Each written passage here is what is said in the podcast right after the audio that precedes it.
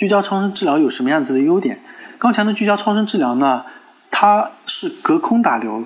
那么在治疗的过程当中呢，超声波的能量在通透的这个路径上呢，能量因为没有累积到一定的程度，所以它不会出现这个周边的皮肤和膀胱这个路径上的一些损伤。